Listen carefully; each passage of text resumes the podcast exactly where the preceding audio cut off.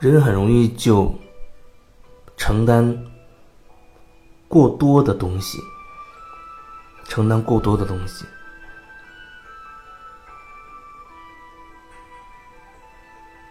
然后呢，有人可能把它合理化的解释为，比如说尽孝道、孝顺，或者说要成为一个善良的人，要成为一个好人，要就需要这样，要为了什么什么而牺牲自己的什么什么。人真的就是很奇怪，用很多很多外面的这些东西条条框框的。去让自己做一些自己不心甘情愿的事情。前面有个分享说，有人经常说一切都是幻象，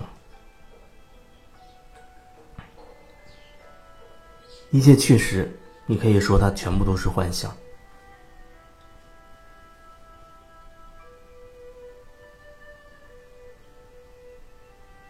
可是我觉得。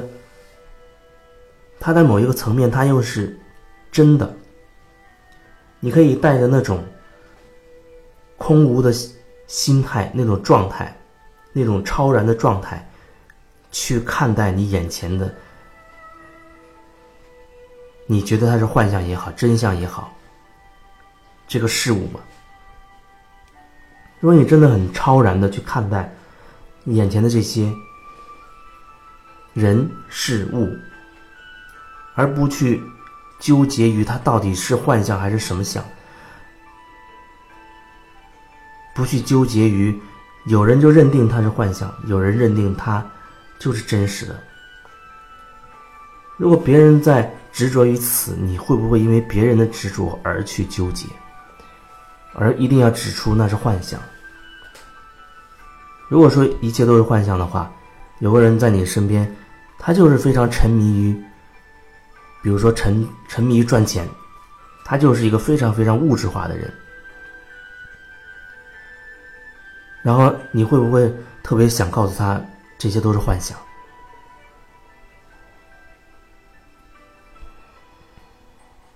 可是你刚才自己说的一切都是幻想，连你面前的这个沉迷于赚钱、沉迷于物质的人，他也是幻想。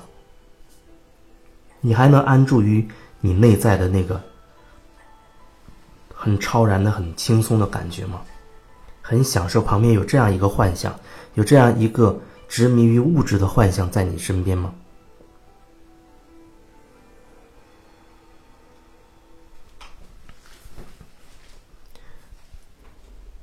接触过一些啊灵性的也好、心理的也好这样的朋友，那有一些最开始他是从心理学。这方面入手的，然后后来后来慢慢的他会觉得，哎呦，以前学的心理学好像太过于知识化了，他条条框框的。比如说，有人找他，他会先给他做一个一系列的这些测试，呃，达到多少分我就告诉你，你已经符合抑郁症的条件了。然后根据抑郁症的定义，你是什么什么样的状况，我要给你怎么怎么处理，用一些药或者是怎么样。就那是个很知识化的东西，就像很有一些时候，比如说你身体哪儿得癌症了，你就一刀把它切掉了，切掉了好像你觉得就好了，那也许过一阵子，过一段时间，又变成另外一个症状冒出来了，可是你不知道，你以为前面的好了，这是一个新的。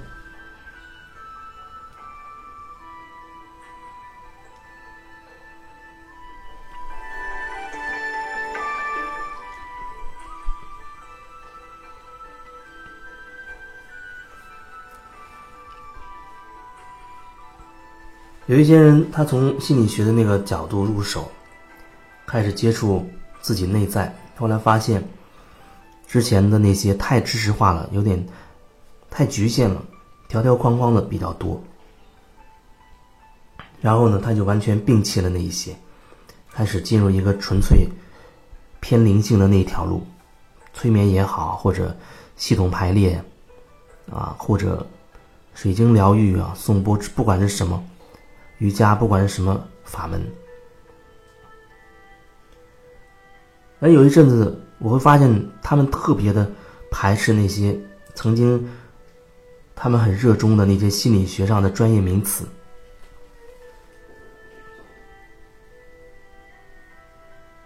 然后后来，我就在想，为什么会有这么强烈的排斥？假如你对“抑抑郁症”这个词，你内在没有太多的定义，或者说你很抗拒它的话，那你到底在排斥什么？别人提到或者你自己嘴里说到这个词，你可能就是很轻松，按照你想表达的意思就去说了。词语的真正的含义，它。一定是在那个词本身的之外的，因为很多时候你会发现，我们跟别人相处、跟别人去聊天对话，你往往可以感受到他的弦外之音或者言外之意，就是你心里清楚他讲这句话还有别的意思，无论他是面具也好，还是套路也好，你会知道他有一个别的意思在里面。所以说，那那一些含义或者说能量总在语言和文字之外，在他表达的背后，还有更深的一些东西，你可以去感受，可以去连接，试着去感受它，而不试着去猜测它。这有时候好像挺难分辨，这需要一段时间，你真的能够把你很多杂念。或者说，自我的清理到一定程度的时候，你慢慢慢慢的，你自然会体会到那种连接对方的那种感觉，甚至他身上有一些情绪，包括他有一些身体状况，你都有可能连接到，然后你会感受到。也许有人就会说了，那你感受到的一定是你自己。这么说当然没错，怎么说都没错。如果你内在真的就是觉得那是一体的，你内在真的觉得那是一体的，那你就不会一定说每一句话都要表现出很合一的那种感觉。那种感觉或者说那种感觉是在，只是你可以没有限制的用任何词语去表达。因为后来那一波人他又特别的偏向于就是讲一些好像非常中性的话，那就是要求自己讲话很中性，讲出来话要听起来是那种你就是我，我就是你，我们是一个整体的这种感觉，是一个整体，那是没问题，是一个整体，就像前面说的一切都是幻象一样。这个话说的是没问题，道理上也没问题，可是针对每个人的意识的状态不一样，每个人意识拓展的程度不一样，而且每个人他多多少少都会有自己自身的局限，所以我们只能按照自己的那种想要表达的状态去说。所以有时候从别人嘴里出来的那个同样一个词，你会理解不了，你会觉得很奇怪，为什么？因为对他而言，那个词赋予了他想赋予的意义，而你又跟他的那个信念系统不一样，所以你会用你自己的理解去理解别人的话。之前也有分享到说，两个人的沟通，很多时候两个人真的无法沟通。虽然看起来两个人聊得热火朝天啊，好像彼此很理解、很了解，但很多时候它就是一种怎么说呢？不是一种真正的、真实有效的一种沟通吧？那就像两个人面对面聊天，那两个人可能都有自己的一个面具，都有自己的套路，他有自己的面具。那就学，那就会将会导致他面对什么人，就会要考虑调整用什么样的表达方式。这好像也当然也好像也不全部如此。如果他真的可以完全忠实于他内在的感受的话，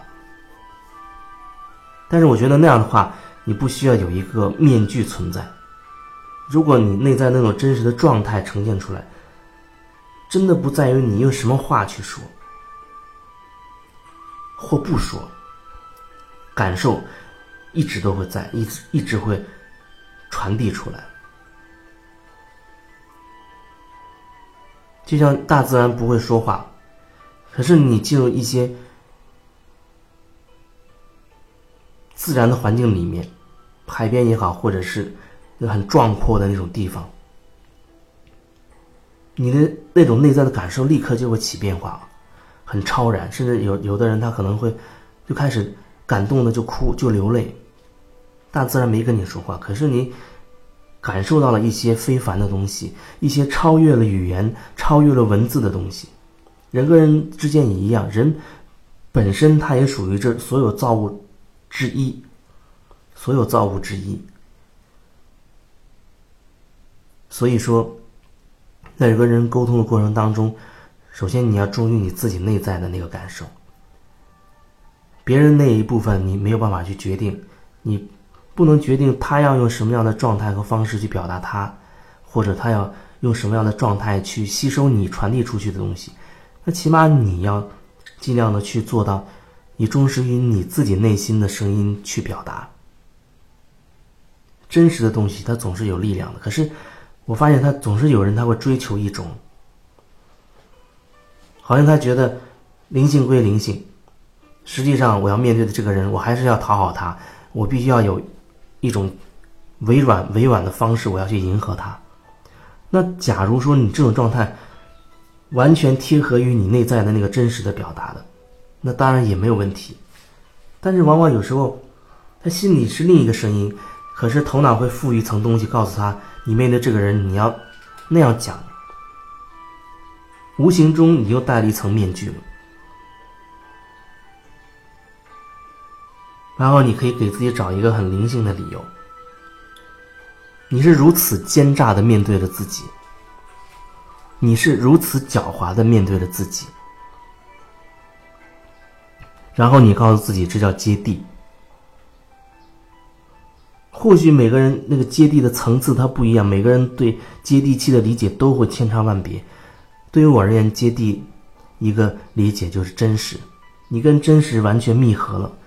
完全对齐了，那是最接地了。如果你都不跟自己完全的密合，你都没有站在你自己内在的中心，你走到哪儿都没有办法去接什么所谓的地。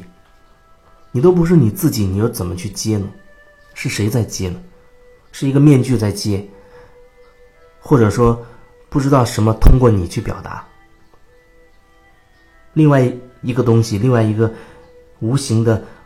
另外一个意识，或者另外一波什么样子的能量，通过你去表达他们。如果说你是那样的一个很通透的管道，那也没关系，你会呈现那个状态。真实会让你接地，然后就是要有觉察，觉察看到自己，看到自己在这个过程当中。哎，你看看自己的到底有什么样的限制，导致你会这样想，导致你会有一些情绪。有一次有人来做个案，我就感受到他有很多很多自我的一些规矩、一些限制，而且在家里会有一些限制，啊，到外面一个团体里面，他又有另外一些规矩，而且有一些规矩是不相容的，可他他在里面都要遵守。然后他出去，还想做一个好人，于是他就会看到有一些人身上让他很不爽的地方。那我就说，你其实，在对方看到的是你自己曾经设置的那个门框。你看到对方不爽，是你自己撞到了你自己的门框上，你自己设的框，然后你自己去撞，那你看到了吗？你看到了你自己曾经设下的那个框了吗？让你疼，让你不爽，就是让你看到你曾经在这个地方你设了一个门框。现在你撞疼了，你是不是要在这个点上看清楚自己，然后把那个门框撤掉，这样你下次在这个点上你不会再撞到。这就是觉察，这就是自我的成长。也许有时候你觉得你自己力量不足，确实如此。一个人好像面对自己诸多盲点的时候，像筛子一样的漏洞的时候，有时候会很难看清楚自己的东西，因为还有一个更大的自己的习性在那边牵着自己，就这样很无名的、很无意识的就往前走。这个过程当中，你会遗漏很多自己的盲点。所以，也许有时候你需要借助另一个。集体的力量，当然最好那个集体是相对比较超然的，没有局太多局限的，或者你去面对一个借助其他一个人你信任的人，那个人最好也没有那么多的限制的话，他的意识比较拓展、比较开阔、比较打开，那就意思是说他的能量比较通透，那么可以请他来协助你去看清你自己。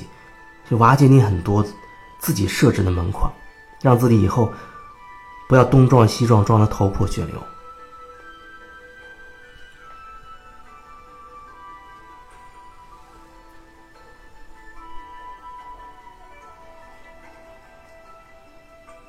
这一段就先分享到这儿吧，也感谢你的聆听，感谢一些朋友的打赏哦，打赏现在好像取消了。感谢一些朋友的赞助，也感谢一些朋友的红包。当然，也希望你可以更多的去关注，持续的去关注。如果你觉得这些分享当中对你会有一些触动，那么你也可以选择把它去分享给你的朋友。